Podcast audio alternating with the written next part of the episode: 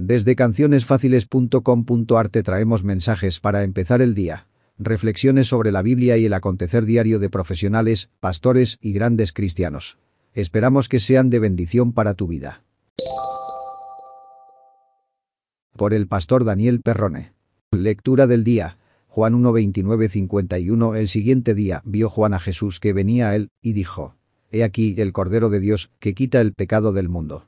El propósito de Dios desde que el hombre pecó y entró la muerte a su vida fue salvarlo. Sus mandamientos fueron como un rayo que le mostró a un hombre enajenado por el pecado que no era tan bueno como se creía.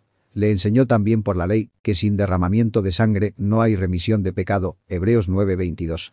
Por eso se debía matar un corderito sin derramar su sangre con un corazón arrepentido para pedir perdón al Señor.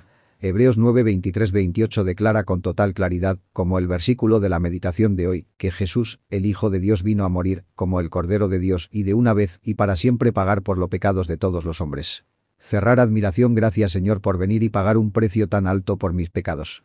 Hoy me pregunto, ¿el Señor ha limpiado mis pecados o sigo cargándolos? Hoy decido, con arrepentimiento, confesar mis pecados y confiar solo en la sangre de Cristo que me limpia.